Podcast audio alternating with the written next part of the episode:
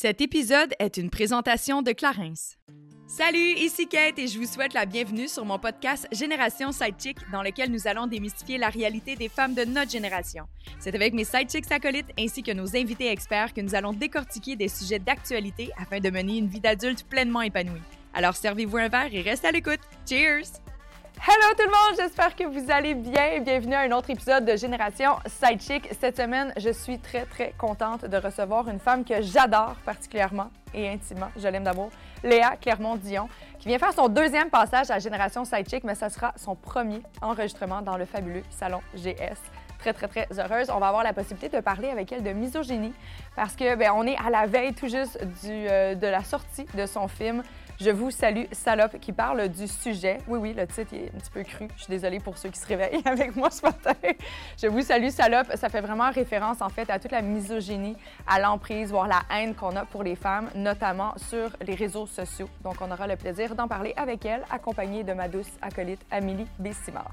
Mais avant de tomber dans le vif du sujet, vous connaissez la routine, c'est le temps de la minute Clarence. Et aujourd'hui, je vous présente un petit nouveau que j'ai découvert avec vous parce que je l'ai testé pour la première fois la semaine dernière. C'est un sérum pour les cils, le mascara, le sérum Lashes Serum Mascara, sorry, de Clarence, qui est un petit nouveau. En fait, ça peut vraiment remplacer votre mascara euh, ceci dit, je dois avouer, pour l'avoir essayé, moi, je le mets avant mon mascara parce que ça fait pas nécessairement un recourbe cils ou quoi que ce soit, mais ça va vraiment venir nourrir votre cil afin de l'épaissir, l'aider à allonger et atteindre une souplesse vraiment pour avoir le regard d'une superstar d'Hollywood. Il suggère vraiment de le mettre euh, le matin et le soir et les résultats sont visibles dès 28 jours. Ceci est disponible dans une pharmacie près de chez vous ou sur clarence.ca. Bon matin. Allô! Comment ça va? on est zen hein, ce matin. On, vient de prendre une grande respiration pour ceux On a qui fait un-. Oui. Ah, vous, avez- vous, vous, euh, respirez en fait les, mou- les matins mouvementés pardon, avec les enfants. Ah, je connais pas ça. Oui. Je ne sais pas c'est quoi Moi, encore. je suis allée reconduire mes enfants Encore. avec ce kit-là ce matin. Pour vrai? Oui. Je me trouvais très intense. J'étais comme pas sûre de l'assumer. Je suis sortie du char avec les enfants. J'étais comme, c'est intense quand même. Puis les éducatrices m'ont un peu regardé genre, tu sais, tu t'en vas où? C'est drôle parce que vois-tu, moi, j'ai, elle me dit la meilleure affaire en arrivant, puis j'ai fait comme, ben, je comprends pas pourquoi, qu'est-ce qui, qu'est-ce qui va pas. Tu sais, Ah, j'ai, oui. j'ai comme pas compris cette perception-là. Ouais, Bref. je- Mais, euh, euh, des fois- non, c'est parce que normalement, j'arrive en jogging avec une tox à la tête. là. Moi aussi, tout le À moins temps. que j'aie quelque chose. Mais... J'ai comme tous les parents sont habillés là, ils ont des petits vestons, puis moi j'arrive toujours les cheveux un peu gras avec le, le jogging et ou en robe avec des talons. C'est ça. toujours Moi, avec, la même les deux versions de Léa. D'ailleurs, j'aime ça parce que tu étais déjà venu faire un tour au podcast Génération Sidechick Ouais. dans nos tout débuts. Oui. Euh, au tout, tout, tout début, et tu étais sur le bord d'accoucher, tu te rappelles? Tu avais des fausses contractions? Je me rappelle pas. Tu étais tellement, écoute, tu étais prête là. puis Mais je me rappelle t'avais de cette rencontre, Ouais. là. Je t'avais dit, écoute, je vais arriver avec des serviettes. Si jamais il y a de quoi, je suis prête à Ah, puis assumer. finalement, écoute, drôle d'histoire, mais j'ai accouché, je pense, deux, trois semaines après et j'avais la COVID. J'ai été genre Ouf, oui, enfermée à l'hôpital. En tout cas, Je me souviens de ça. Ouais. Parce que t'en avais parlé. C'était un cauchemar. C'était pas le fun du tout euh, en comparaison avec mon premier accouchement. Ouais. Mais, euh, tu sais, comme j'étais super zen, mais mon Dieu, c'était le calme avant la, tem- Avant la tempête, Ouais. clairement. Là, mine de rien, je te revois encore avant la veille d'un accouchement. Mais là, c'est l'accouchement de ton documentaire, euh, ton fou. long métrage qui va sortir. En fait, là, vous allez voir le podcast, mais ça sort dans littéralement trois jours. Si je ne me trompe pas, c'est le 9 ou le 8? Oui, le, le 9 septembre, il 9, faut, voilà. faut aller au cinéma pour Je vous salue, salope. Ça fait comme sept ans que je travaille là-dessus. Ah ouais, hein? Sept ans? Quand même, c'est malade. incroyable. Mais, euh, Fait avant tes enfants. c'est Avant pareil. mes enfants, Ouais. avant plein de choses. J'ai commencé le film, j'étais dans ma tête un bébé. Euh, mais je l'étais littéralement là, à 25 ans, je veux dire. Je trouve qu'on mûrit beaucoup entre 25 puis 30. Ouais. Euh, le sujet a été très difficile moralement parce que c'est la haine des femmes, puis c'est comment on s'attaque aux femmes en ligne. Puis à l'époque, on banalisait beaucoup, puis c'est comment la violence devient réelle dans la vie de certaines femmes. Puis bref, euh, il y a eu des moments plus difficiles avec ce film-là parce que, bon, c'est un financement cinématographique, donc c'est long, sais, juste obtenir les sous pour le faire, développer l'affaire. Mais c'est ça, c'est un film euh, qui, dont je suis très, très fière. J'ai vraiment hâte de le voir. On l'a pas vu en passant. euh, Je, Non, je non, le dis c'est parce que peut-être que les gens pensent Oui, qu'on l'a vu. On, l'a pas, vu. On l'a pas vu. Mais au moment où vous allez écouter, oui, on va l'avoir vu. Ben, euh, voulez-vous que je vous fasse un peu un- le tour? Ouais, Ben, Oui, on aimerait ça. inévitablement parce que je suis quand même curieuse de connaître aussi ton développement artistique justement sur sept ans. Peut-être que tu as changé ton fusil d'épaule plein de fois par rapport à ça, là. la, la façon que tu voulais l'approcher. Ouais, La ben, misogynie au, at large? Au départ, tu sais, je voulais faire comme un film choral avec plusieurs protagonistes qui ont vécu la misogynie en ligne. Puis ça me tentait pas de faire un show de chaise. Tu sais, ça me tentait de faire une expérience cinématographique euh, qui fait ressentir la haine des femmes. Mais c'était pas aussi clair que ça, la prémisse à la base. Parce qu'avec ma collègue Guylaine, avec qui j'ai fait le film, Guylaine Marois, on se disait comment est-ce qu'on va montrer ça? Puis là, on a commencé à faire le cumul de plein de femmes qui avaient vécu des violences. Euh, mais, encore une fois, je voulais vraiment des histoires qui frappent. Puis on est allé chercher finalement des, des histoires que, écoute, on est allé en Italie, on est allé en France, aux États-Unis. Finalement, on, s'est dit tant qu'à le faire, on va le faire pour de vrai. Mais, puis, mais comment ça, vous a- ça vous a amené aussi loin? Qu'est-ce qui fait que ces histoires-là... Ça, c'est dire? une bonne question. Bien, D'abord, moi, je voulais les meilleurs sujets. Donc, OK. euh, je suis allée voir Marion Séclin, qui est une YouTubeuse féministe, euh, qui est féministe, puis qui a fait une vidéo sur le harcèlement de rue. Puis elle a reçu 40 000 messages, insultes, menaces de viol, de mort, etc.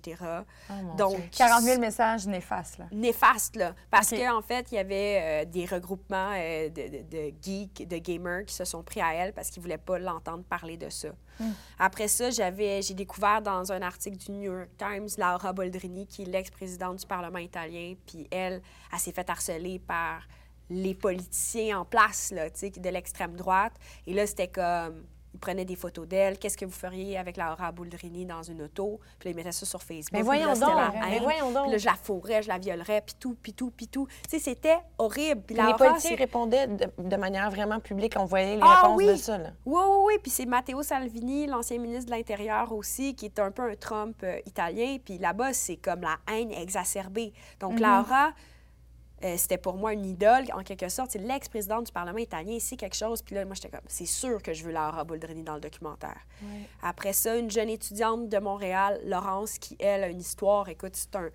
Vous allez voir dans le film, c'est un true crime, là. ça devient un true crime. Elle a été harcelée par un individu, puis on se rend compte que cette personne-là a fait énormément de tort euh, au département d'éducation, en fait, parce que Laurence était euh, étudiante pour être prof au primaire. Puis là, on se rend compte que la personne est adepte de Marc Lépine, on se rend compte que la personne utilise les réseaux sociaux pour vraiment mousser la haine. Puis tout ça, finalement, dans le film, c'est le continuum des violences faites aux femmes qu'on banalisait. En 2015, les, vi- les violences faites aux femmes en ligne, c'était comme, hey, c'est pas grave, c'est juste une petite joke, c'est juste une petite insulte, etc. Ouais. Mais tellement que c'était banalisé, c'est pour ça que j'ai voulu aller dans tous les pays comme que j'ai nommé, parce que on va revenir au Québec puis on va dire, hey, c'est grave tout le monde. Ouais. C'est vraiment grave ce qui se passe. Qu'est-ce qui s'est passé vraiment de transformateur de 2015 à aujourd'hui pour que justement aujourd'hui on le, banal- on le banalise de moins en moins? Est-ce que c'est un événement selon toi qui a tout changé ou c'est seulement à force de porter voix à la cause qu'on a fini par, OK, prendre conscience que ça n'a pas de bon sens puis il faut Ben, faire de quoi? Je pense que Trump a changé la donne. On, on a Ouais. réalisé avec Donald Trump que c'était possible de, d'invectiver, euh, de mépriser, puis d'être vraiment dans les railleries, puis que ça ait des conséquences. Il y a ça. Il y a aussi les, les dommages collatéraux. Il y a des gens qui sont morts, des, des femmes qui sont mortes, en fait, qui ont été tuées au final. Parce que finalement, les mots, c'est pas juste des mots, Ouais. c'est aussi la violence qui vient avec. Puis la violence, ça devient réelle des fois. Puis je pense à Joe Cox, qui est une, une députée britannique qui a été tuée suite à des menaces qu'on voit dans le film aussi.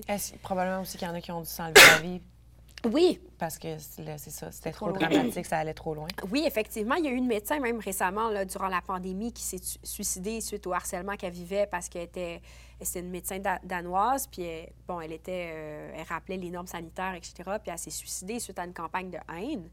Euh, il y a beaucoup de jeunes femmes aussi. Dans le film, on voit un- le papa d'une jeune femme. Puis ça, moi, je vous le dis, là, dans le film, c'est le moment qui, à chaque fois, me fait pleurer. Là, parce que, bon, perdre ses enfants, c'est le pire drame qu'on peut pas vivre. Puis Glenn Canning a perdu sa fille. Puis sa fille, euh, en fait, elle s'est suicidée suite à un épisode de distribution pornographique non consentante.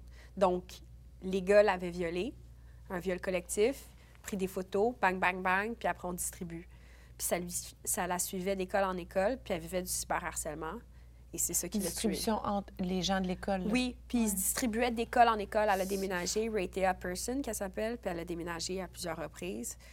Euh, puis malheureusement, la haine continuait, puis c'était vraiment la haine de Ray qui ressortait. Et ça, moi, quand je vois son père nous parler de ça, je capote, là, je veux dire, c'est... Fou. C'est fou. Donc là, c'est comme le, quand je dis le continuum, c'est que c'est pas juste des idéologues, des mères puis des politiciens Ouais. qui font ça, c'est aussi des jeunes hommes.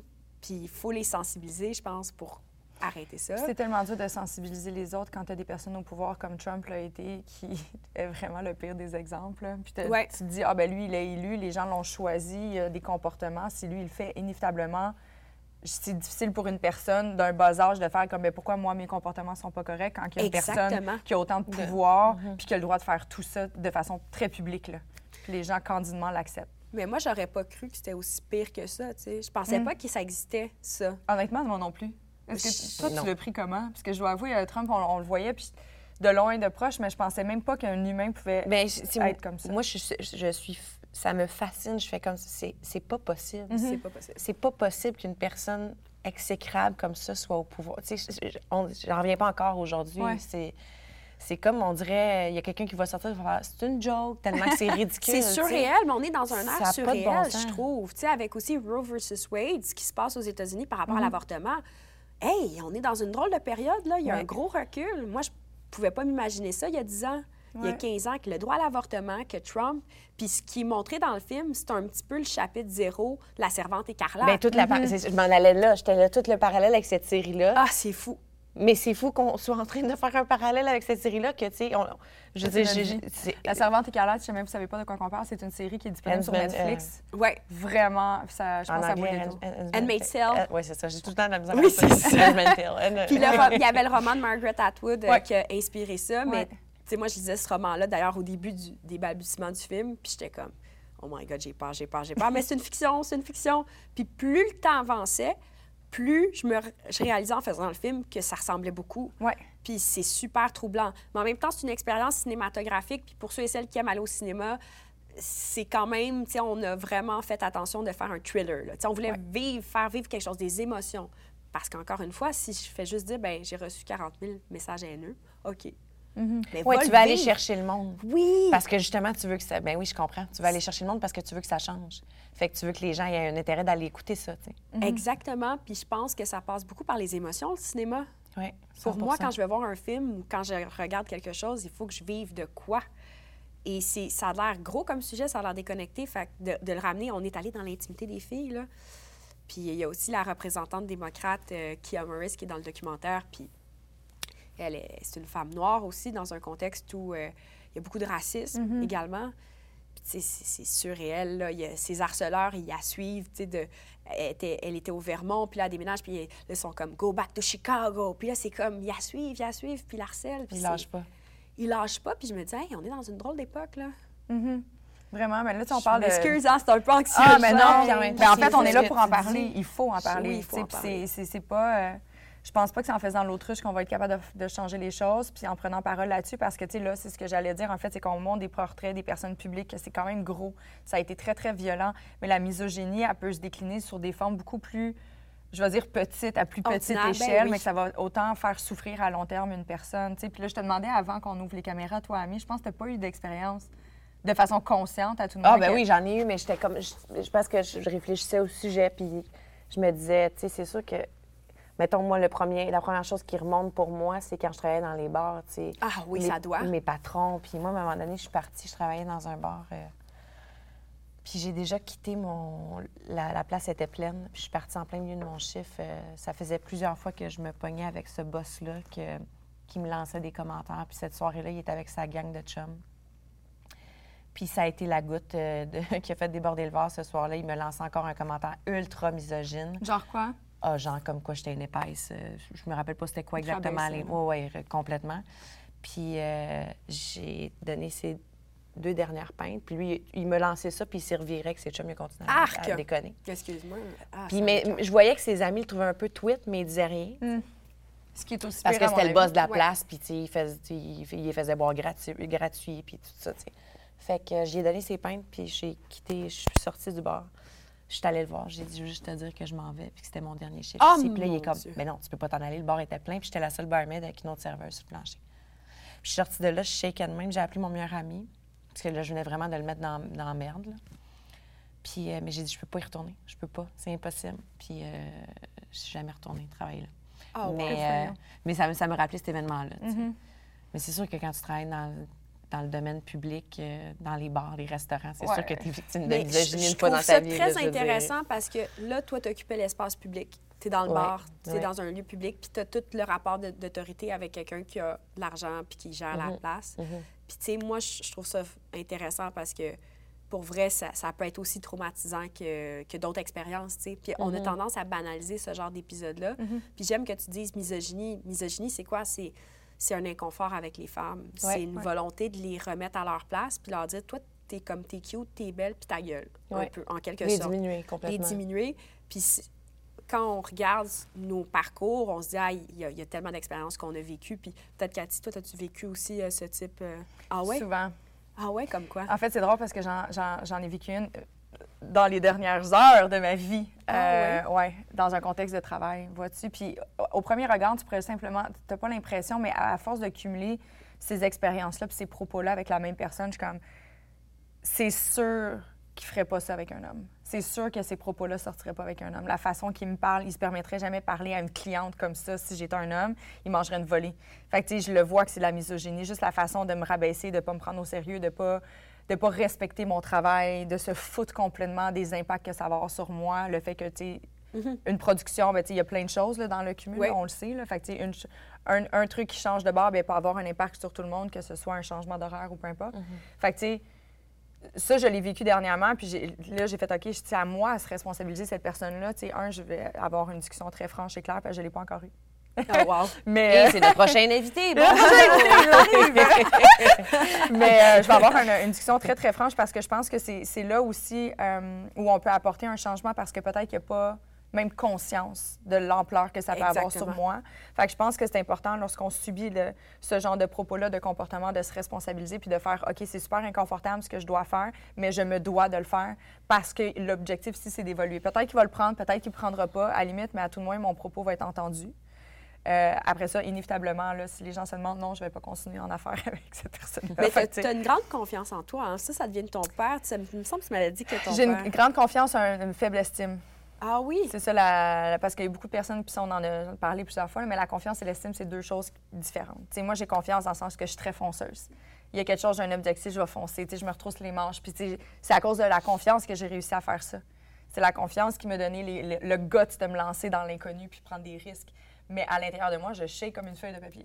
Ouf, Ça, c'est l'estime. Ouais. Là, je suis comme, oh mon Dieu, mon Dieu.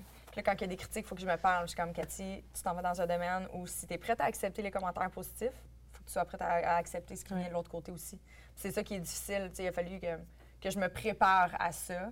Heureusement, je dois avouer que tout va super bien à date, mais tu sais. euh, mais la confiance, j'ai appris à le faire, tu sais, très souvent ou dans d'autres contextes. Euh, sais, exemple un peu similaire à toi, mais moi, je n'étais pas dans un contexte de bar, j'étais dans, un, dans l'industrie des arts. Je représentais des artistes. Euh, Ah oui? oui, des artistes peintres et sculpteurs. J'ai fait du développement de marché, tout ça. Puis euh, un des galéristes, en fait, euh, voulait absolument, il y a un de ses clients qui tripait sur mon cas.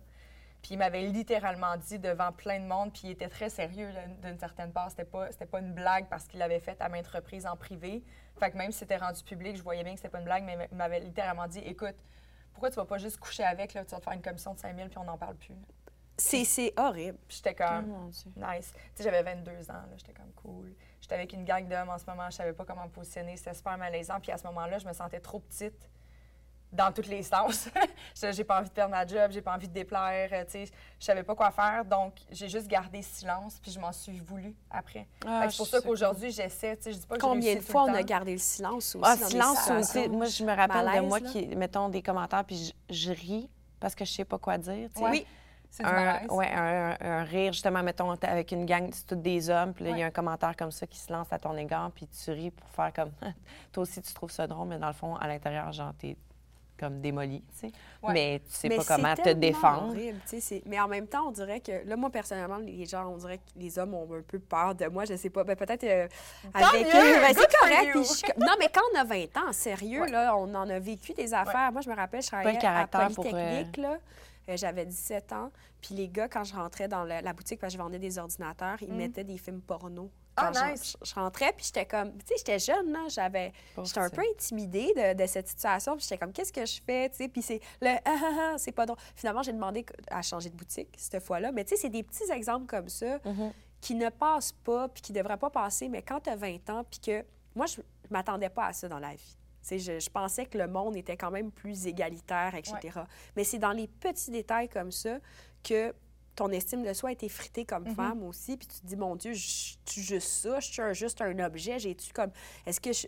Parce qu'on est objectifié assez rapidement, là. Tout à fait. Euh, et d'ailleurs, c'est drôle que vous parliez de ça parce que ces situations-là qui amènent une vulnérabilité, moi, il y a sept ans, quand j'ai commencé le film, j'avais beaucoup... J'étais meurtrie par ces expériences-là. J'en avais vécu plusieurs en série. Puis j'avais l'estime de soi meurtrie. J'avais reçu aussi des invectives en ligne. Puis j'étais comme, allez chier pour vrai. Comme on va faire un documentaire, puis on va, on va découvrir ce que c'est. On va décortiquer ça. Ça Puis moi, j'appelle ça, ça, la haine. C'est une haine, c'est un mépris, c'est du sexisme. J'en ai marre. On va faire un film, puis vous allez arrêter de dire que c'est rien. Parce que c'est quelque chose. C'est ça. Donc, tu es partie de tes preuves. En fait, ça a été ta flamme pour commencer ce projet-là il y a sept ans. mais c'est commencé de. débu- ça a débuté avec des petites affaires, des, petites, des petits irritants en ligne. OK. Euh, ce que tu racontes, ce que tu racontes aussi de dénigrement, c'était pas la grosse affaire, mais durant 2012, moi, j'étais euh, assez impliquée durant la crise étudiante, puis je prenais parole. Euh, puis à un moment donné, je suis partie à Paris, puis euh, j'ai quitté un peu la scène. Et il y avait un, un- un groupe Facebook qui reprenait tous mes statuts, qui riait de moi, qui me dénigrait, qui disait que en gros, j'étais un peu conne, etc. Puis ça m'avait tellement affecté, ça. Et ça, c'est un des éléments de Bougie d'allumage qui a fait en sorte que j'ai voulu me rebeller à un moment donné par rapport à cette situation. Et ça pouvait avoir l'air de rien. Puis on était avant vraiment que les réseaux so- sociaux explosent. Ouais. Mais ça, ce dénigrement ordinaire-là, parce qu'on est des femmes, moi, je ne suis plus capable. J'ai une tolérance zéro. Mais ça continue d'arriver, tu vois, dans des circonstances de travail, puis dans les bars, je veux dire. Ouais. C'est sans cesse. Mais Puis c'est ça que tu dis, tu dans la vingtaine, moi, c'était ça, les bars, j'étais début vingtaine, puis on dirait que j'avais pas la confiance en moi Ben non. pour répondre ou pour...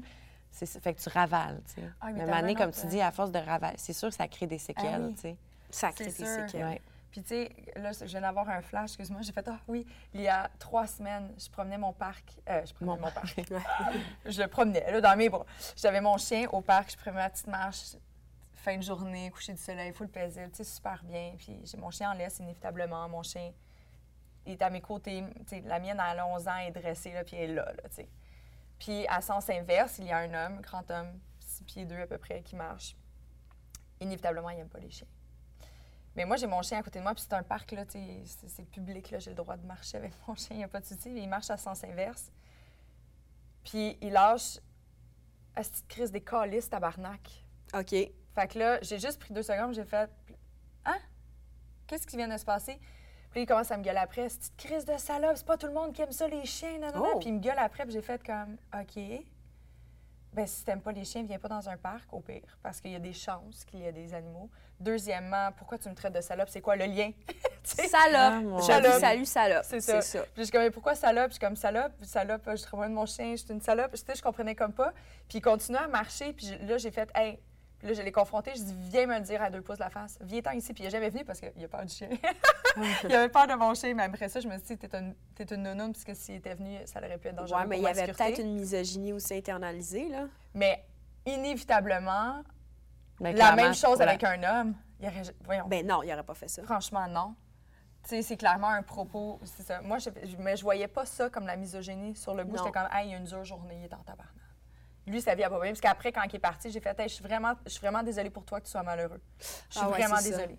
Parce que clairement, c'est pas une personne qui est heureuse. Ben non, ben non. Puis j'ai essayé de m'en détacher, mais inévitablement, aujourd'hui, quand je préparais la séance, puis j'étais comme, est-ce que ça, c'est la misogynie? Oui. Je pense que oui, parce que le même contexte avec un homme, j'ai jamais vu des gars s'envoyer chier parce qu'ils étaient comme, Hey, j'aime pas les chiens, tasse-toi. Tu sais, quoi, il aurait fallu que je saute dans l'eau parce que j'étais sur la pointe de l'île, la Chine. J'étais comme, c'est quoi, il aurait fallu que je, je me baigne le temps que tu passes, là, tu sais. Je suis comme, je comprends pas le point. Anyway, mais tu sais, ça, ça a l'air tellement banal, puis lui, sûrement qu'il a continué sa journée comme si rien n'était, mais moi, en tant que femme, là, c'est. Quoi, je serais censée me sentir en insécurité à chaque fois que je vais prendre mon chien, tu sais? Mhm. Ça n'a pas de bon sens, là. Ben, le sentiment d'insécurité dans l'espace public, dans les rues, Ouais. le soir, etc. On- C'est sûr qu'on est, comme au Québec, c'est c'est mieux, mettons, que d'autres grandes Oui. villes. Ah, C'est Mais- fou qu'elle dise ça. Quoi? On se rappelle de notre souper de vendredi que j'ai demandé au gars de venir me reconduire. Ah, Moi, je suis ouais. encore euh, ultra peureuse le soir. De... Je fais juste un aparté parce que t'en parles. Oui. Mais on est allé souper euh, euh, vendredi, puis on était avec un couple d'amis à nous. Puis j'ai demandé au gars, j'ai dit, est-ce que ça vous dérange de me raccompagner à ma voiture? J'étais comme à peut-être 17 minutes de Ah, marche. ouais. Puis ils ont dit, ben non, pas de problème, on va y aller, tu sais. Puis ils ont dit, t'as peur? Tu sais, j'ai dit, ouais. Je- Moi, je suis vraiment celle que le, le soir, si je marche seule, je vais faire semblant de parler au téléphone. Ouais. Ah, moi, je fais Bon. semblant de parler au téléphone en boutique quand ça me tente pas que les vendeurs viennent me parler. non, mais tu sais, en tout Mais cas. moi, je marche pas. Honnêtement, je marche presque pas le soir parce qu'avec les enfants, je sors pratiquement. Ben, c'est ça, moi, je sors plus le soir non plus. fait Non, que- c'est ça. Donc, on n'est plus habitué non plus de sortir, mais, mais c'est, c'est, c'est inacceptable qu'on ait peur comme ça. Mais en Mhm. même temps, c'est ça la vie. Je veux dire, moi, j'ai une Ouais. amie, elle sortait de l'UQAM, elle est retournée chez elle, puis il y a un gars qui a essayé de la tuer chez elle. C'est, il est rentré chez... En tout cas, finalement, il y a eu un procès, puis le gars a été trouvé coupable. Mais tu sais, ce sont des choses qui arrivent, puis qui Mhm. font partie aussi de, Ouais. justement, le continuum des violences. Mais, mais bon, avec des enfants, ça donne quand même un sentiment de comme bye-bye, là, genre je n'accepte plus. Ben, c'est ça, je m'en allais te demander parce que tu as dit que ça fait sept ans que tu travailles là-dessus. Tu es Ouais. devenue mère entre-temps. Est-ce que ton regard a changé? Y a-t-il quelque chose? Complètement. Oui, c'est ce que je Comme, pense. mettons, là, si je reçois une insulte en ligne ou quoi que ce soit, j'ai une carapace qui est très euh, épaisse. Puis, sais, je veux pas non plus banaliser ça, justement, mais moi, ça m'affecte plus. J'ai décidé que ça m'affectait Mhm. plus, puis que ça faisait partie du parcours aussi quand tu prends parole. Particulièrement, moi, c'est quand je prends des positions plus féministes, euh, quand je fais des petites revendications ici et là, même si c'est pas radical, peu importe la nature, dès qu'il y a le mot féminisme autour, euh, ben c'est sûr que je vais recevoir des insultes. Alors que je vais dire la même chose, puis avec un sourire, puis en essayant de, de faire attention à comment je le dis, puis ça va peut-être mieux passer. Mhm. Mais des fois aussi, c'est des titres de journaux, là, je veux dire, c'est pas de ma faute, c'est comme ils titrent, puis c'est plus euh, Mhm. sensationnaliste. Ouais. Donc, tu reçois des commentaires, mais je le prends plus personnel.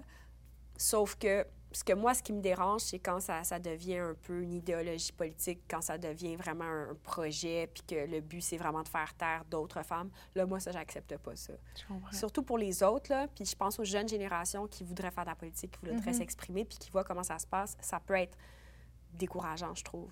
Ouais. Mais personnellement, là, comme garde, j'ai d'autres choses à faire. là. Moi, j'ai un, un enfant qui a un rhume, j'ai euh, genre euh, deux brassées de lavage, Ouais. aller chier, là, je m'en fous. Mais c'est pas, c'est pas non plus euh, une raison pour euh, s'en foutre complètement, tu sais. Mhm. Mhm. Est-ce que tu dirais que, tu sais, on prend, la femme prend de plus en plus de place. Tu sais, on le voit là, justement là, dans les, un des partis politiques, je ne le nommerai pas, mais il y a 70 femmes, donc il y a la majorité des femmes qui font partie des députés. Tout ça, tu sais, on le voit qu'on prend de plus en plus d'essor dans la société. Crois-tu que la misogynie va s'atténuer ou à la limite faire l'effet inverse parce que les hommes vont se sentir davantage menacés? C'est tellement une bonne question. C'est vraiment, ça va créer encore plus de misogynie, j'en suis convaincue. Parce que les, les idéologues que je nomme, qui font partie genre de la manosphère, donc c'est vraiment des groupes antiféministes en ligne, misogynes, etc., qui se rassemblent puis qui disent Hey, les gars, on va se partager des trucs pour insulter des filles. Donc, eux autres, ça les- c'est un carburant pour eux Mhm. parce qu'ils Mhm. disent qu'on vit, dans, qu'on vit dans une gynécocratie. Donc, on vit dans un monde où les femmes dominent toutes les sphères de pouvoir. C'est ça leur perspective des choses. Donc, plus tu vois une femme publique qui rayonne, Ouais. plus tu vas vouloir la faire taire, euh, la, la violenter, etc. Donc, comme les réseaux sociaux ont libéré cette parole-là, j'ai pas l'impression que ça va s'atténuer. À la limite, ça va te déranger. Encore Tu sais, dès qu'une femme brille, là, rayonne dans l'espace public, ça peut déranger. Une Mhm. fille qui est trop belle, trop ci, trop ça, regarde, c'est- des critiques constantes. Mhm. Je pense que ça va juste susciter davantage de haine, mais plus il va y avoir de femmes, plus on va pouvoir contrecarrer en Ouais. même temps. Puis peut-être trouver des, je sais pas, des, euh, des terrains communs. Puis je trouve ça con parce que s'il n'y a pas à avoir de clivage entre les sexes, là. Tu sais, Non. manquerait pas de clivage. Nous, Mhm. on veut parler à tout le monde, tu comprends? C'est- On n'est pas dans la violence. Non. On est dans l'entraide, dans la sollicitude, dans l'empathie. Donc, c'est plate de se faire comme envoyer chier. J'ai une question par rapport à, tu sais, comme Ouais. tu parlais de- du cas de la petite fille qui s'est suicidée. Ouais. Est-ce que tu penses que quand ça va jusque-là, ces gens-là qui ont, qui, ont envoyé tant de haine devraient être punis de manière légale, comme ça aille plus loin que... Ouais. Je pense que oui et non. C'est-à-dire que, tu sais, moi, je fais vraiment attention, puis là, je vais peut-être vous surprendre, mais je veux pas judiciariser tous les cas, puis je pense qu'il faut faire attention de ne pas ostraciser Mhm. quand on parle d'adolescents. Mhm. Parce que si tu les ostracises tout de suite, ça va créer, ça va faire des criminels plus Mhm. tard. Ça va juste créer un cercle vicieux. Puis ils vont vouloir se, je dirais, se, se reclure de la société. Donc, oui, qu'il y a des conséquences, mais pas nécessairement des conséquences euh, style euh, criminel. Ça dépend, tu sais. Est-ce que le gars, je veux dire, s'il y a viol collectif, ben malheureusement, c'est un acte criminel. Oui, on va punir. Mhm. Mais là, c'est que c'est trop facile de rentrer dans le meurtre quand tu es ado. Je, je pense qu'il faut faire attention. Je suis d'accord avec Je sais toi. pas ce que t'en ce- penses, Ouais, je, je suis d'accord avec toi parce que je pense que oui, il faut, faut passer par l'éducation avant de, d'aller aussi loin dans la punition parce que il y a aussi, derrière des adolescents comme ça, des, des enfants, des jeunes oui. adultes, il y a des parents. C'est qui ces parents-là, derrière ces enfants-là? Moi, c'est souvent à ça que je pense. C'est qui qui éduque ces enfants-là? C'est, leur façon de penser. Souvent, ça vient avec un parent qui a cette façon de penser-là, qui a mal fait sa job. Excuse-moi, le rendu là. là. C'est comme un euh, Ouais, peut-être que c'est ça vient avec les là. valeurs que tu. Fait que je pense que oui, l'éducation est vraiment importante avant de punir, sais. Ben, Euh, moi, ça, ça me fait peur ça- un peu.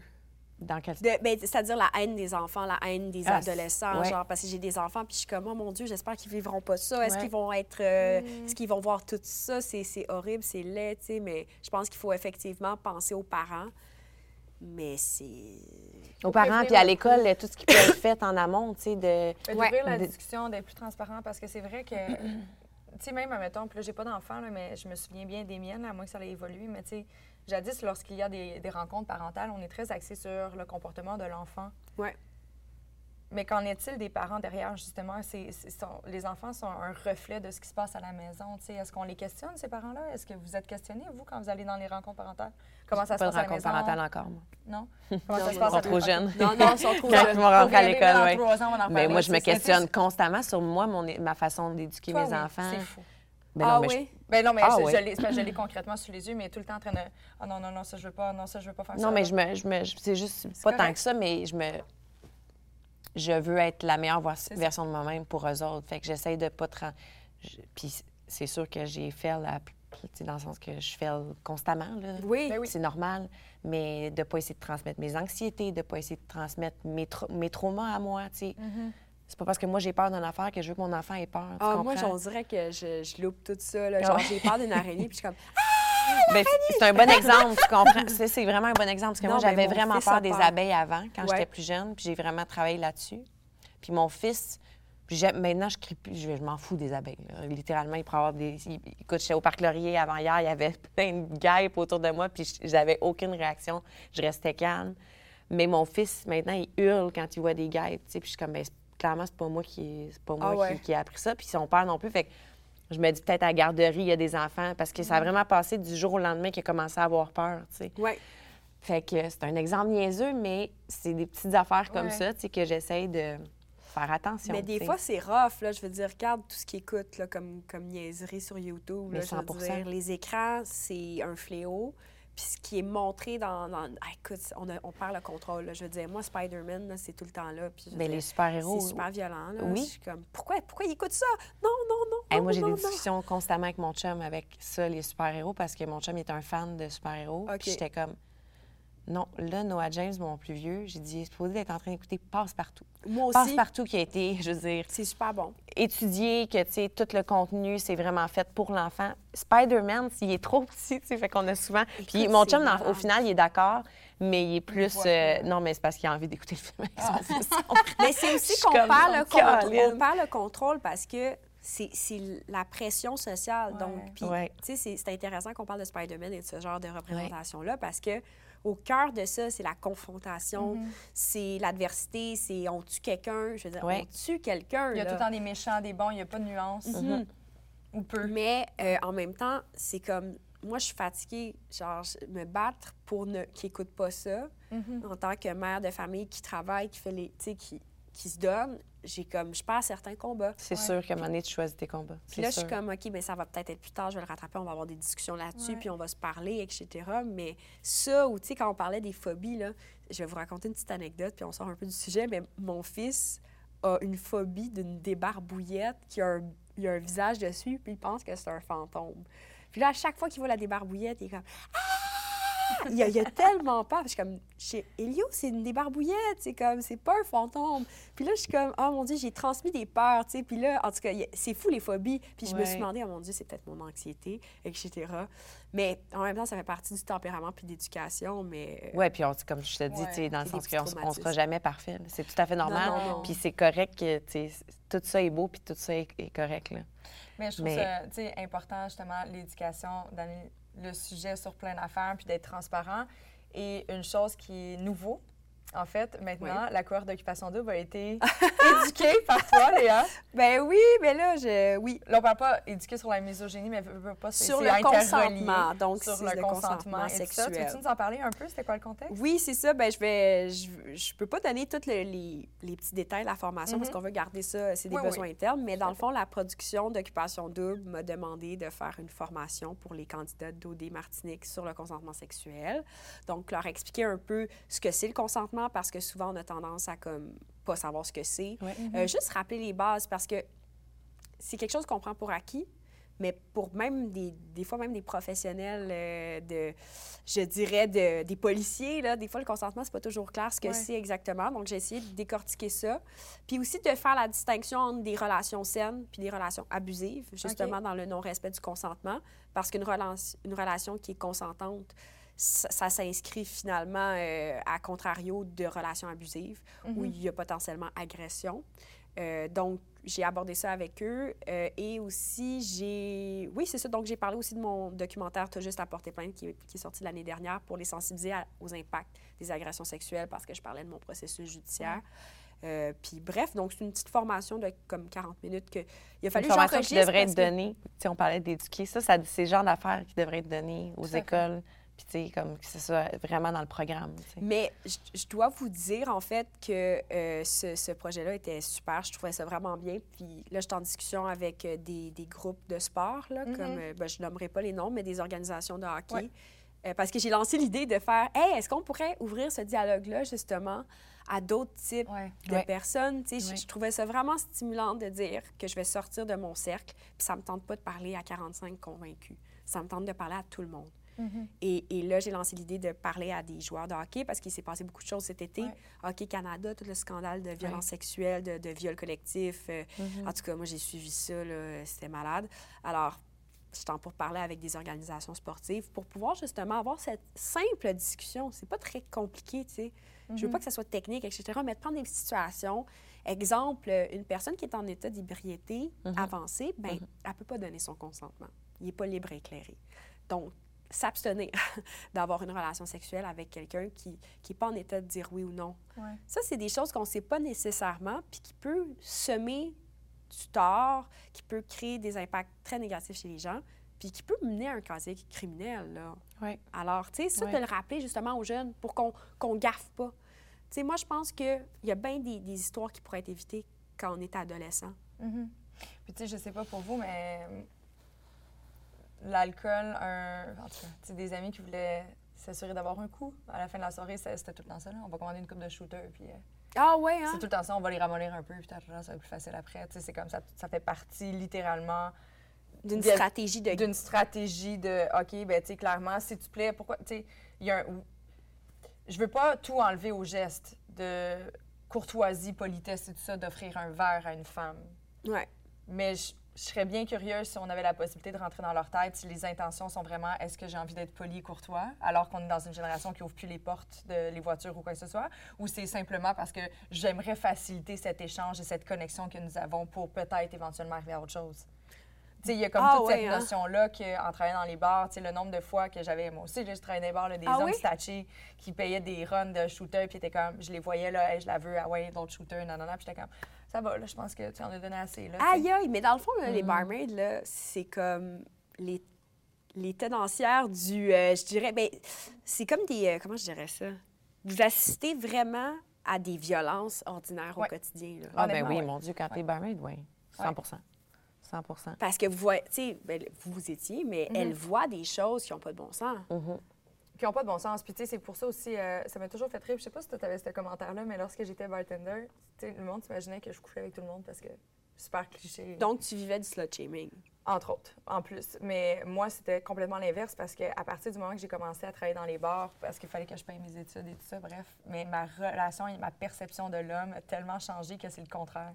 J'avais jamais, j'ai jamais eu une relation sexuelle avec un de mes clients ou quoi que ce soit. Jamais. Est-ce que ça a été un turn-off, même à la Vraiment. limite? Non, non, vraiment, vraiment. Je les voyais, là, puis j'étais comme, arc, j'aime pas ça, j'aime pas la dynamique. La- Au début de la soirée, ils sont super éloquents, c'est le fun, on a des belles discussions, puis après ça, ça devient tout croche. ça- Tu sais, tout était off pour moi, là. J'ai fait comme, moi, je suis ici, je prends ma paye, je paye mes Puis études. comment tu fais pour rester, tu sais, comme à jeun dans ce contexte-là? Tu sais, t'as pas le goût de boire un petit peu? Non, c'est ça. Être ça serait un mensonge de dire ça.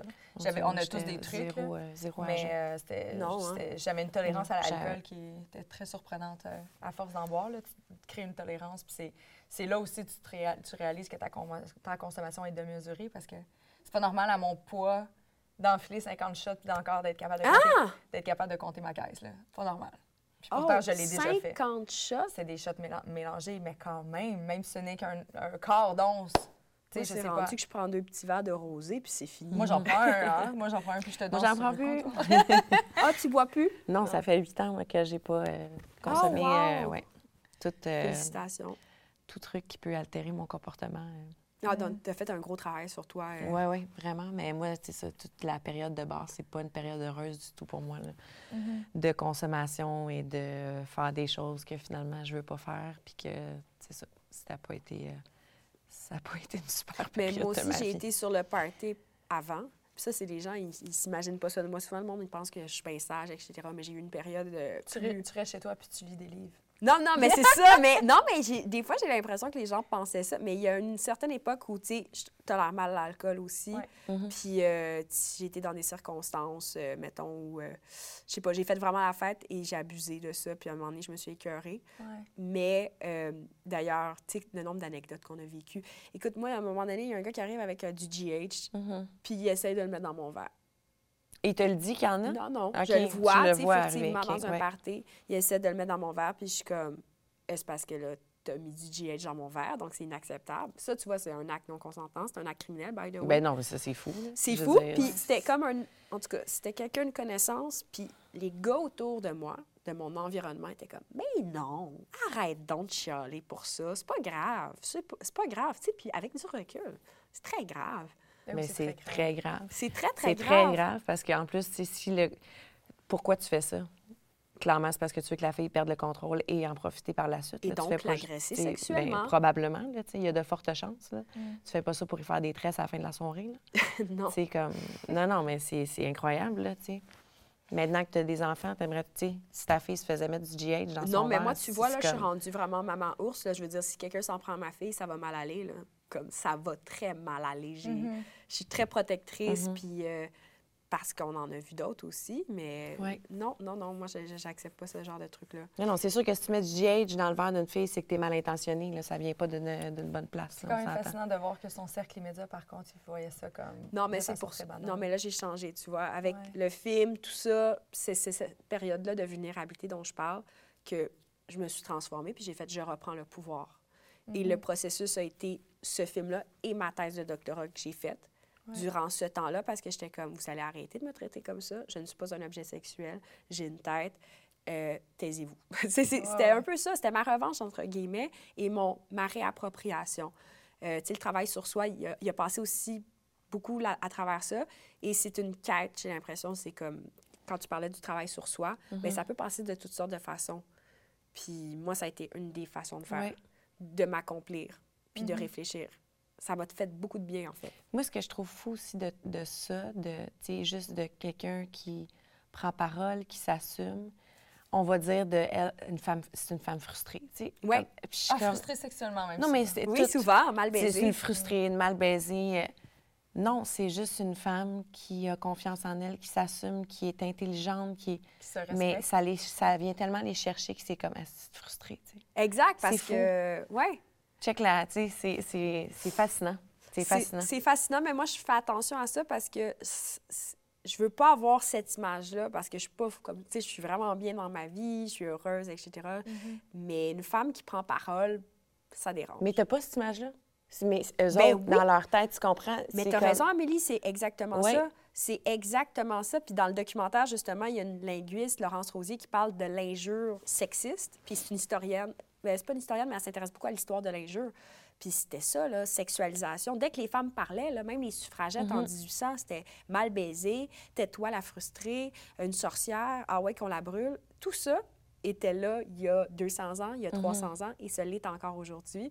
Donc, quand tu regardes ça, tu te dis, ah, regarde, c'est pas personnel à moi, là, je veux dire, ça serait n'importe qui qui aurait ces propos-là. C'est une mal baisée, c'est une salope, c'est une frustrée. Donc, tu te dis, ben, regarde, excuse-moi. C'est pas personnel à toi, par contre, il y a une- c'est une autre perspective, mais je vois ça, puis je, je trouve ça un peu inquiétant de voir qu'avec ces centaines d'années qui se sont écoulées, entre tout ça, il n'y a pas eu d'évolution. Non, c'est Je ça. suis comme, God, Apple, là, tu sais, Ouais. il a fait du chemin depuis, en genre 10 ans, ça a reviré le monde au complet. Il serait peut-être temps que l'humain en fasse autant, là, je sais Mais ça on parlait de Trump tantôt, c'est comme clairement.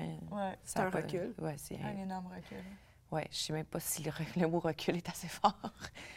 Ça n'a pas de bon sens. Mais Virginie Despentes, dans son livre King Kong Theory, au début, ça fait une introduction, puis elle dit tout ce que la femme doit être ou ne pas être. Puis, tu sais, si t'es belle, ça, tu te le fais reprocher. Mhm. Si tu corresponds pas aux critères de beauté, tu te le fais reprocher. Si t'es trop mince, tu te le fais reprocher. Tu sais, c'est quoi, là, la perfection? On peut pas l'atteindre. C'est jamais assez. Et, et ça, pour moi, c'est clair pour avoir étudié beaucoup, beaucoup, beaucoup de commentaires misogynes, parce que c'était ça ma thèse de doctorat. C'est comme, ben, just too bad, là, mais il n'y aura pas de, de, de perfection. Puis la haine existe et l'intolérance existe. Mais il y a- heureusement, il y, a, il y a plein de... Moi, je me réconcilie avec... Il y a tellement d'hommes autour de moi qui sont super positifs, inclusifs, etc., qui ont, qui ont vraiment des bonnes valeurs. Puis moi, ça, ça m'encourage beaucoup, tu sais. On a des fils, là. Ouais. Non, puis même Moi, chose pour moi, j'ai envie de dire, j'ai beaucoup d'hommes autour de moi inspirants, puis que je sens que les rôles sont complètement égaux, tu sais. Tout à Il n'y a pas de... C'est ça. Est-ce que vous avez l'impression qu'entre vous et vos parents, il y a un clash ou vos parents vous ressemblent? Parce que, tu sais, moi, j'aurais de la difficulté à dire que c'est pareil, pareil, mais je, Ouais. dans, je regarde la génération avec mon père, euh, oncle, ta, ta, ta, il y en avait des comportements misogynes alors que nous autres, on est quatre filles chez nous. Que, tu sais, j'étais comme... Ah oui? Ouais, Moi, mon fois, c'est un père, peu, euh, sans, être conscient, c'est ça, c'est juste... Ouais. C'est un peu de la naïveté, à la limite, là. Qu'est-ce que ça veut dire? Moi, je dis, moi, mon père il pourrait donner le cours à l'école secondaire, Ah ouais? comment, il- je veux dire, c'est l'homme le plus respectueux de la Mhm. femme. Euh, j'ai vraiment, on a vraiment été chanceuses parce que nous aussi, on était quatre filles, puis ma mère, cinq femmes dans la maison. Puis, euh, non, non, je, beaucoup d'hommes pourraient prendre exemple sur mon père. Ah vraiment- oui? Ah oui. C'est cool, ça. Ouais. y vient d'où, ça? Ben, je- à la base, c'est quelqu'un qui a une très grande intelligence émotionnelle, qui c'est un être très sensible. Puis, euh, je sais pas, moi, je, je l'ai connu comme ça. C'est... Juste plein d'amour. Puis je peux pas dire que dans sa famille, c'était quelque chose qui était nécessairement que j'ai vu chez mes oncles. tu sais. C'est chez ses frères, non, pas du tout. C'est vraiment propre à lui, il est comme ça. Hmm. Mais, Dans, euh, dans tout le processus de ton doctorat, qu'est-ce qui t'a le plus surprise? Ah, qu'est-ce qui m'a plus surprise? Ben, à quel point ça allait loin? Ah À quel point il y avait des idées qui étaient acquises par des gens puis qui se répandaient assez rapidement, plus qu'on l'aurait cru. Je vais donner un petit exemple. Euh, mettons, la question du viol conjugal. Pour moi, c'est Mhm. évident, je veux dire, c'est un acte criminel, etc. Mais pour bien des gens, c'est comme, mais non, le viol conjugal, c'est pas grave. Elle l'a cherché, etc. Tu sais, c'est des idées Elle a- Elle dangereuses. cherché, excuse-moi. La cherché- femme, la femme, donc, euh, si, euh, je veux dire, il n'y a pas de viol conjugal, ça n'existe Dans pas. le sens, elle l'a cherché juste par le fait d'être dans une union. Oui, ben, c'est ça, elle est à exactement. lui, Exactement, pas- ou Wow. encore euh, des idées comme quoi, euh, justement, on vit dans une gynécocratie, que les, les femmes domineraient le monde, puis que ça mènerait à leur perte. Euh, puis aussi beaucoup l'insulte ordinaire. Comment est-ce que, dans mon bassin de 3000 commentaires que j'ai étudié, euh, c'était beaucoup l'injure, euh, c'est tout le temps le corps, en fait. C'était quelque chose qu'on prend pour acquis. On se dit, ah ouais, ça a l'air d'être tout le temps le corps des femmes qui est attaqué, mais c'est vrai. En tout cas, moi, j'ai fait une démonstration empirique, là, puis c'était- long à faire, mais c'est- les conclusions auxquelles je suis arrivée. J'arrivais sans billet aussi, je me disais, ah, c'est peut-être pas ça. Mais non, c'est la sexualité des femmes. Soit mais, qu'elles mais sont- comment tu faisais cet exercice-là? Donc, j'ai vraiment identifié entre 2000, c'est- j'avais un bassin euh, d'années à apprendre de, de collecte de données, donc de 2000, euh, 2014 à 2018. OK. Et j'ai comme recensé des, des cas où on parlait beaucoup de féminisme dans l'espace public. Ouais. Puis là, j'ai comme collecté des, des- des centaines de commentaires à partir d'outils que j'ai montés, etc. Puis à partir des données, des, mots, des commentaires, j- j'analysais chaque mot, je les quantifiais, je les catégorisais. Puis à partir de ça, je créais des catégories d'insultes. OK. Donc, c'est vraiment de l'analyse de discours. C'est un peu plate. Mais, Ah, euh, moi, je trouve ça super fascinant, t'en parles. donc, j'analysais les discours, mais j'adore ça, analyser les discours. J'aime ça Mm-hmm. voir qu'est-ce qu'on dit par rapport à ça, c'est quoi l'origine de ça. Puis je remarquais notamment que euh, c'est ça, le corps des femmes beaucoup est attaqué. Donc, soit mal baisé, soit hypersexualisé. On la traite d'hypersexualisée. Elle baisse trop. Elle a plein d'amants, donc elle n'est pas valide à discuter dans l'espace public. Euh, le corps, euh, comme dès que tu ne corresponds pas aux critères de beauté, trop grosse, trop laide, etc. Toujours le corps, en fait. Puis si t'es cute, le corps revient aussi. Et c'est des éléments tout le temps de disqualification. Donc, moi, qu'on me dise pas que ça n'existe pas, le, dé- le dénigrement comme ça, ça existe, c'est très fort. Et c'est sournois parce que ça passe aussi beaucoup sous le couvert de l'humour. Beaucoup dans l'humour que ça revient. Genre, donne-moi un exemple, mettons, d'une phrase Ben, qui pourrait mettons, sembler euh, euh, drôle. ah, la grosse... Ben, c'était des fois assez premier degré, là, genre... euh, euh, grosse vache, ha ha ha ha. C'était Ouais. aussi niaiseux que ça. Je vais te prendre un cas de Manon Mancé que j'ai étudié beaucoup. Tu sais, la moustache là. Ouais. de Manon, là, on en a beaucoup parlé dans l'espace public. Puis dans certains cas, ça supposait être drôle, mais à un moment donné, ça virait aussi au vinaigre. Et on voyait vraiment un élément comme de disqualification de Manon Mancé parce qu'elle avait du poil d'en face. Et là, c'était comme, elle est invalide, elle, elle ne devrait pas s'exprimer dans l'espace public. Ça, c'est des commentaires or- ordinaires que j'ai analysés. Mais quand on regarde aux États-Unis, on voit que ce, ce type d'idéologie-là est quand même plus organisé qu'au Québec. Par exemple, il y a une convention qui s'appelle la Convention 22, puis c'est un gars qui s'appelle Anthony Johnson, puis qui fait des gros rassemblements, en vrai, où que tu payes 1000 dollars puis tu dis, le but de, la conférence, c'est comment est-ce que les, les femmes, how to make women great again? Donc, comment ramener les femmes à la maison? Ouais. Comment les, les cadrer, les, les asservir en Ramener à quelque sorte. l'ordre. Comme, comme Donald Trump, C'est une formation. Ouais. C'est une formation qui est donnée, puis c'est des milliers de gens qui y vont, puis c'est ça. Donc, pourquoi je parle d'Anthony Johnson puis des commentaires, c'est que tout ça est en- dans la même perspective Ouais. des choses. C'est toute une idéologie. Puis Anthony Johnson et d'autres, Andrew Tate, c'est un alpha male, c'est un autre de ce- type-là. Rouge V, c'est des gens qui ont des discours comme ça, puis qui répandent, puis qui sont très, très, très populaires. Ça fait en sorte qu'un kidam, euh, Robert de la Valtrie, va dire ben how to make women great again au Québec. Ouais. Bon, on va la faire taire, on va la Mm-hmm. rire d'elle, on va la dénigrer. Es-tu dans ton... Excuse-moi, je- parce que je repense à Manon Massé que tu viens de parler. Est-ce qu'elle est dans ton documentaire? Non, non, non, c'est ça. Écoute, c'est vraiment un documentaire euh, plus international. Mm-hmm. Puis d'ailleurs, il va sortir au Canada puis ailleurs euh, dans le monde aussi. Mais euh, non, c'est ça. J'ai vraiment hâte de le voir. Puis il y a aussi Donna Zuckerberg, qui est la sœur de Mark Zuckerberg, qui critique beaucoup les Oui. réseaux sociaux. De Facebook. Ouais. Oui, parce que j'ai- moi, je suis tombée sur ses, ses Ça doit écrits. être quand même puis, euh, confrontant à être dans la famille d'une personne qui a autant de pouvoir sur le monde. Ah non, c'est ça. Puis elle, elle étudie beaucoup les discours euh, sexistes en ligne. Puis euh, disons qu'elle n'est pas tendre envers son frère. Ah c'est ouais? fou, ça. Mais ça- c'est ça, ça doit être confrontant. Je ne sais pas s'ils réussissent dans une réunion, euh, je sais pas, à Noël, de faire OK, on parle pas, on parle pas de Facebook. Je sais pas s'ils se parlent encore, je Ouais, pense. c'est ça, des fois. C'est euh, très- sont- les- leurs valeurs sont clairement aux antipodes. Ben écoute, Donc, il a créé un monstre, pas. le pauvre. Ouais. C'est- malgré lui. Ses intentions C'est malgré étaient lui, bonnes. je pense. Ses intentions étaient bonnes. C'est juste que là, quand tu tombes dans, le, dans la monétisation de tout ça, ça, ça, ça revire. Ça Mais revire. les réseaux sociaux ont quand même, moi, je trouve beaucoup de positifs. Là, mettons, j'aime quand même vraiment Instagram. Moi, Ouais. personnellement, j'ai- j'ai- j'aime Ouais, beaucoup ça. Puis... Mais quand elle, on- moi j'aime vraiment aussi Instagram, puis à un moment donné, elle disait Là, ça serait le fun qu'on ait un TikTok. J'ai dit non, moi je, Ah, moi non plus, je suis pas dans non, TikTok. je n'embarque pas sur un autre réseau social, c'est assez. Puis j'ai dit avec des enfants, oublie ça, le TikTok, je vais me perdre avec des. Non, non, c'est un, dit, autre on de a quand même un TikTok Génération Sidechick. Mais Oui! comment, qu'est-ce que tu fais sur TikTok? Tu Euh, danses? Non, non, non, pas du tout. Mais non, c'est J'ai ça. Moi, j'ai beaucoup de la 70 ans. difficulté à. Je dis pas qu'on le fera jamais après ça. tu sais, Il y a- il y a l'univers de notre girl gang là, qui est le fun. Des fois, ça- c'est des niaiseries. Là. Tantôt, euh, moi puis Ami, on a fait une chorégraphie, mais on niaisait. là, on se prenait pas au sérieux. Non, c'était très sérieux, vous irez la voir, c'est vraiment. Mais euh, c'est surtout euh, parce que euh, j'ai suivi une. ben, en fait, tu étais là. Elle a suivi une formation d'une agence marketing. Puis c'est Oui. vraiment. TikTok prend vraiment beaucoup de, de- de place dans le marché, dans la communication et tout ça. Fait que c'est vraiment juste une plateforme de- d'autopromotion pour le podcast en supplément. Fait que je prends des extraits, puis je fais des teasers. Les puis vidéos, ça C'est la raison, c'est la raison pourquoi sur Instagram, il y a autant de. Reels maintenant. Mais c'est Parce fou. que c'est ce qui pogne le plus. Fait que Ouais. maintenant, ton algorithme te propose tout le temps des Reels. Fait que si tu veux être dans l'algorithme, il Mhm. faut que tu fasses des... tu sais, Mais, il y a quelque chose que j'aime pour le côté éducatif. Vois-tu, aujourd'hui, on pourrait parler misogynie. Après ça, ça pourrait être Léa qui fait comme trois choses à ne pas faire. Tac, tac, tac. Ben, tac. si vous voulez en faire, euh, si vous voulez On va en faire un, euh, si tu veux. Non, mais premièrement, j'aimerais ça que vous soyez au lancement. C'est sûr, moi. Ben, C'est moi, quand je suis le lancement? C'est Le ce 8 ou- soir. Ah, c'est 7. ce soir? C'est le 7? Non. C'est Ben le, voyons. c'est le sept, Voyons. c'est la semaine Quel- prochaine. OK, c'est la semaine prochaine. Non, je sais, Ah, mais c'est ça ce soir? Ah, enregistre, je fais comme semblant. Ah, t'es bonne! Merde, Ah! J'étais là, mon Dieu, voir qu'elle sait pas ça. J'étais comme, là, là, arrête, là, c'est pas ce soir. Non, mais pour vrai, Ça va être demain, le si vous lancement. voulez en faire lors du lancement, puis bon, là, je vous dis un petit secret, OK. mais Ce sera plus dites-le pas. secret, là, parce Mais- qu'il y a quelques milliers de personnes qui vont le savoir. Non, c'est ça, mais on lance aussi une campagne OK, qui s'appelle Stop les cyberviolences. génial. Et ça va être euh, dans les écoles. En fait, on, on la roule depuis un certain temps. C'est qu'on va présenter le film, puis on va accompagner le film. Génial. Et on va avoir aussi, on a une SAE, donc on a un atelier pour les élèves pour la prévention des cyberviolences. Wow. Pour pas laisser le monde euh, avec eux-mêmes tristes dans leur salon. On, on voulait pas ça, donc je, je vous le dis, tu sais. Puis on a... Mais vous allez faire quoi, une tournée dans les écoles? On fait une tournée dans les écoles, en OK. fait. Dans toutes les... Commission scolaire francophone ou anglophone aussi? Les deux. OK, génial.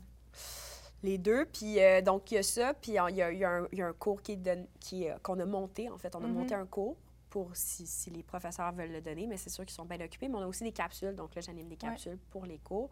Euh, donc, tu sais, c'est quand même un gros projet qu'on a financé avec euh, le Je vais te mettre en secrétariat lien avec mon chum, mon Dieu.